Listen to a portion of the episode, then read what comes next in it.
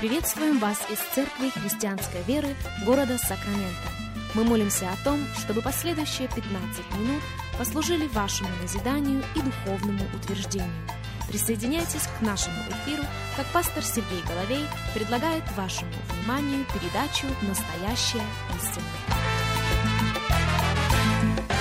Здравствуйте, уважаемые радиослушатели! Сергей Головей у микрофона. Из Церкви Христианской Веры мы приходим к вам – Огромнейшая благодарность всем и каждому за то, что и сегодня становитесь частью нашего вещания. Для нас действительно большая честь с вами встретиться.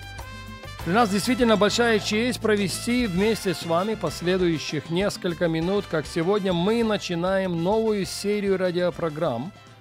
И я назвал ее «Прежняя» или «Первая вера». Наш базовый текст – это первое послание к Тимофею – 5 глава и вашему вниманию 1, 12 стих. Послушайте очень внимательно.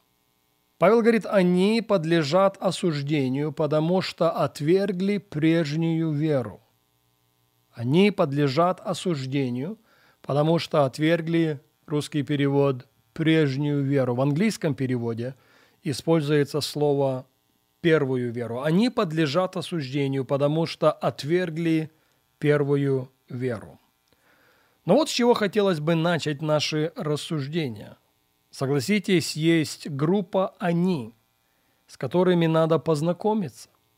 Есть группа «они», с которыми надо дружить, с которыми надо развивать взаимоотношения, которым можно и надо подражать. Но есть группа «они», которых надо остерегаться. Есть группа «они», которых надо избегать. Есть группа «они», которых надо опасаться. Думаю, что Давид очень хорошо понимал это, почему и начинает свой псалом, первый псалом со следующих слов. «Блажен человек, который не ходит на совет нечестивых, не стоит на пути грешных и не сидит в собрании развратителей».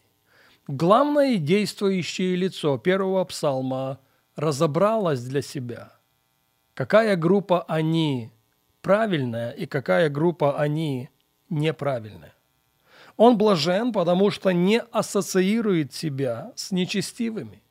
Для него группа нечестивых не представляет абсолютно никакого интереса. Он блажен, потому что не стоит на пути грешных. Для него группа грешных, опять-таки, не представляет абсолютно никакого интереса. Этот человек в первом псалме блажен, потому что не сидит в собрании развратителей. Он определился для себя с тем, кто они и с какой группой они. Он может и должен дружить. Почему? Потому что среда значима. Пожалуйста, запомните это, если считаете нужным записать, запишите. Среда значима. Плохая среда разрушительна, хорошая среда созидательна. Чаще, чем реже, разница между благословением и проклятием, прорывом и стагнацией, изобилием и недостатком именно в среде. Я повторю это еще раз. Чаще, чем реже, разница между благословением и проклятием, прорывом и стагнацией, изобилием и недостатком именно в среде. В нашем случае акцент на группу «они», которых надо избегать, которых однозначно надо остерегаться. И по ряду причин. Главное в том, что они отвергли первую веру. Друзья, мы много наслышаны с вами о первой любви, не так ли? В книге Откровения, во второй главе, в четвертом стихе мы читаем «Но имею против тебя то, что ты оставил первую любовь твою». Никак не лишним будет сказать несколько слов в контексте этого обращения. Существует очень много споров о времени написания книги Откровения как таковой. Одна из версий сводится к тому, что на время написания этой книги мать Иисуса Христа проживала в Ефесе, и акцент этой общины сместился с Иисуса именно на нее. Вот почему Господь обличает эту церковь. Обличает ее в том, что она оставила свою первую любовь. Заметьте, как в отношении первой любви, так и в отношении первой веры – используются достаточно сильные глаголы. Ты оставил свою первую любовь, Они отвергли свою первую веру. Ты оставил свою первую любовь. Они отвергли свою первую веру.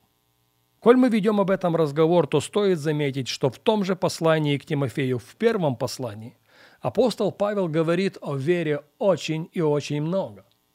Но строгие глаголы «оставить», строгие глаголы «отвергнуть» используются не так уж часто.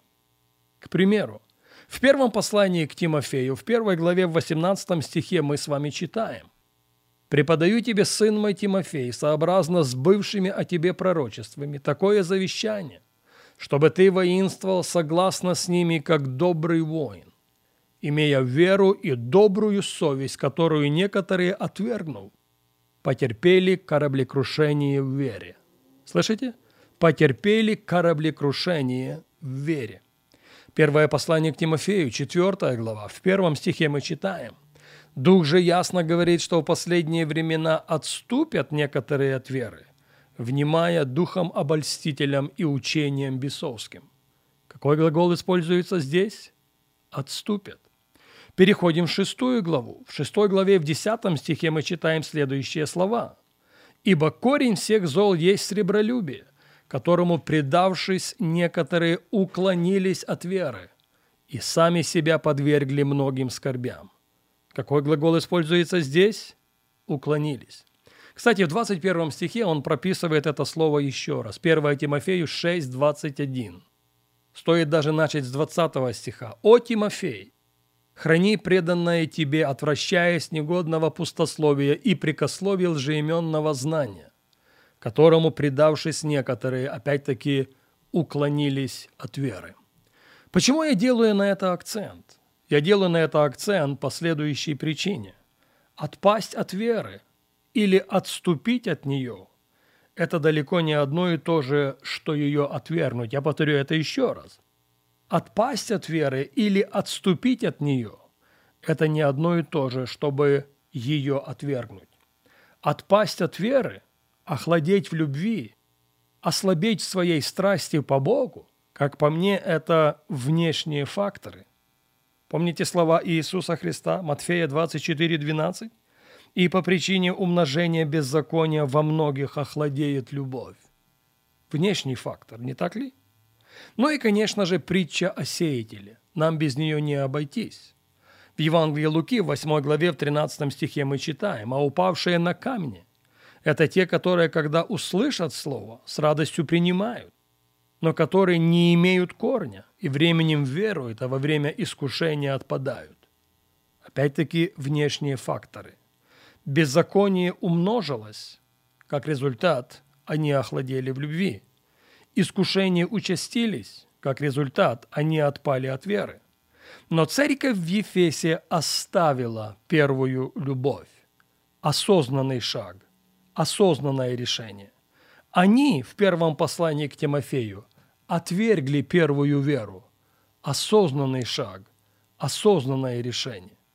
Как по мне, это уже вопрос не внешних факторов. Это вопрос внутреннего сражения. Это вопрос внутренней борьбы. И, к огромнейшему сожалению, эти люди внутреннее сражение проиграли. В силу этого апостол Павел, обращаясь к церкви в Коринфе, говорит, 2 Коринфянам 13:15, Испытывайте самих себя, верили вы, самих себя исследуйте. Друзья, если мы проиграем это внутреннее сражение, мы, как и они в нашем базовом тексте, окажемся перед выбором. Мы, как и они в нашем базовом тексте, будем предоставлены угрозы отречься от веры. И как бы хотелось, чтобы это не произошло ни с кем из нас – к большому сожалению, время не позволит нам говорить об этом сегодня, и к этой мысли мы возвратимся на нашей следующей программе.